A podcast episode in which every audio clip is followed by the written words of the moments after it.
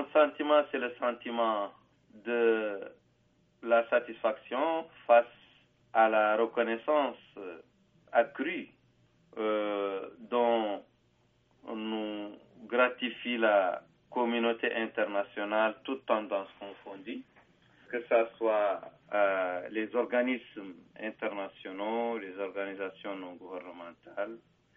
les gouvernements et maintenant encore la presse. Je pense que sur la bataille de légitimité que nous livre le pouvoir en Mauritanie, c'est encore des victoires gagnées. Voilà, et je pense que euh, ça ne fait que euh, renforcer le leadership de l'Iran-Mauritanie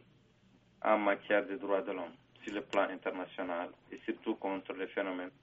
et les crimes d'esclavage. Quel va être euh, l'impact de cette distinction L'impact va se manifester en termes encore de visibilité accrue à notre grand plaisir de l'organisation que je dirige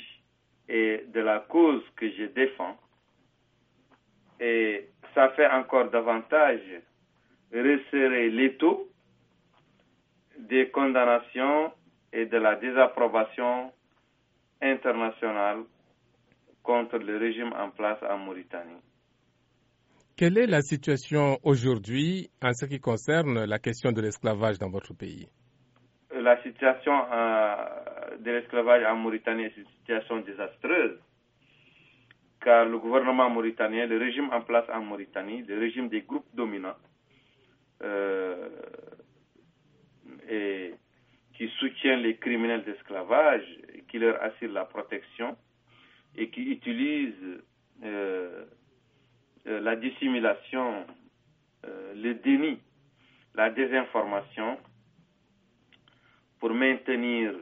plus de 20% de la population mauritanienne dans l'indignité de l'esclavage, je pense que cette situation est une situation qui s'aggrave de jour en jour parce que le mouvement anti-esclavagiste devenu un mouvement de droit civique, un mouvement d'idées très fort, euh, le plus populaire, le plus mobilisateur dans le pays, est sujet à une répression de plus en plus accrue euh, de la part du pouvoir parce que le régime en place n'a pas trouvé d'autres méthodes pour juguler cette ascension fulgurante, naturelle, cette aspiration à la liberté de tant de membres de la population mauritanienne qu'à la répression systématique, euh, l'emprisonnement, la torture, euh, la violence indicible, euh, l'interdiction. Et voilà, je pense que cette situation euh, va à la longue devenir invivable. Et je crains que l'aspiration très forte des populations d'ascendance servile et des populations noires, plus de 80% de la population mauritanienne, jointe à l'aspiration de la communauté arabo-berbère à plus de démocratie et de liberté. Et je pense que euh, à la longue, si toutes ces aspirations restent confinées par le refus du gouvernement mauritanien, du régime mauritanien et du dictateur Mohamed El Abdelaziz, je, pense que ça va, ça peut euh, créer la déflagration.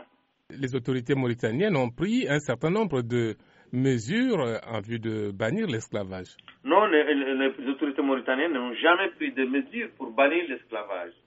mais elles ont pris des mesures pour maintenir l'esclavage. Quelles sont ces mesures? C'est l'interdiction du mouvement anti-esclavagiste